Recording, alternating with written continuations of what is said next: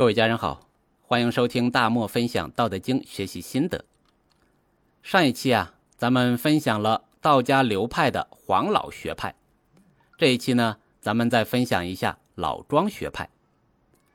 所谓老庄学派啊，就是尊老子和庄子的道家学派。在魏晋南北朝以前，黄老之学是中国道家的主流学派。在魏晋南北朝以后，老子和庄子并称老庄，老庄之学呢，成为了道家的主流学派。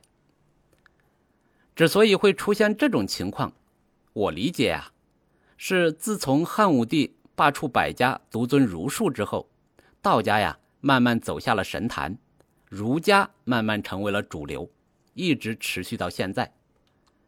有一句话是“学成文武艺，或与帝王家”。主要啊也是学儒学，特别是在隋朝开始的科举考试，更是稳固了儒家的江湖地位。这个国家的意志力量啊是很强大的。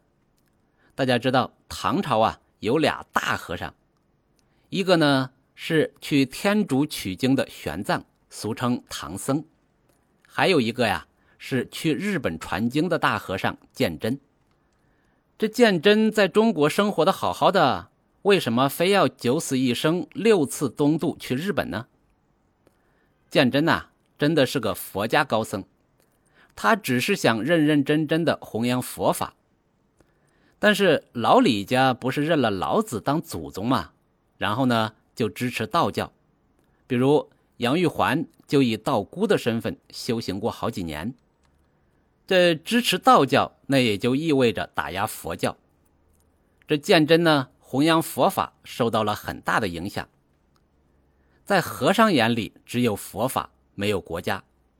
加上日本派人三番五次的请他，所以呢，他才东渡日本去弘扬佛法，还带去了大量的医药、建筑等当时唐朝很先进的文化技术。鉴真呐，在日本的地位是非常高的。啊，这个说远了啊。汉武帝独尊儒术之后，聪明的人、想当官的人都去研究儒学去了，还在研究道家学说的人呢，就变成了少数。当然呢，也不能以国家管理为主了，这儒家不允许呀。据考证呢，更有儒家的人把《道德经》改得乱七八糟，试图断了道家的根基。不过呀，那些版本可能没有传世。一部分对国家管理有用的道家思想也被慢慢融合进了儒家，于是呢，老庄道家就变成了修身养性为主了。这老庄学派呀，把自然之道作为万物本源存在以及发展的规律，以道之自然无为为教育目的，重视不言之教，反对礼教的虚伪性和反对儒家。以仁义道德为核心的人伦教育，提倡自然主义教育，要求摆脱经验知识的束缚，实现对自然本身的直觉体悟，通过学习自然而反归与保全人的朴素本性。老庄学派的核心思想是“人法地，地法天，天法道，道法自然”。这句话呀。估计是仅次于上善若水，那在喜欢道的人群中的知名度。老庄学派认为自然有道，我们尽量遵循自然之道去生活、去做事，这样呢就可以生活好、做事顺。对于咱们学习《道德经》而言呢，从修身养性的角度来理解，有更大的发挥空间。有人呢坚持这才是原本的老子，这才是真正的《道德经》。因为老子已经死了，解读空间又大。当然呢，很多人支持这种观点，也包括我。好了，简单的总结一下，这两期啊，咱们重点学习道家的黄老道家和老庄道家两个流派，不是为了搞学术研究，而是为了在接下来的学习过程中更容易理解原文和所举的例子，以及在以后看到相关的书籍。听其他人讲的相关的课程的时候，有更多的一点判断力。如果对方动不动就说哪个解释是完全错误的，那你就要考虑是不是继续看下去或者听下去，搞不好啊，你也会被带到沟里去，那就不好玩了。《道德经》的最上层其实是哲学，这哲学呀可以解释万物，但是呢也很抽象。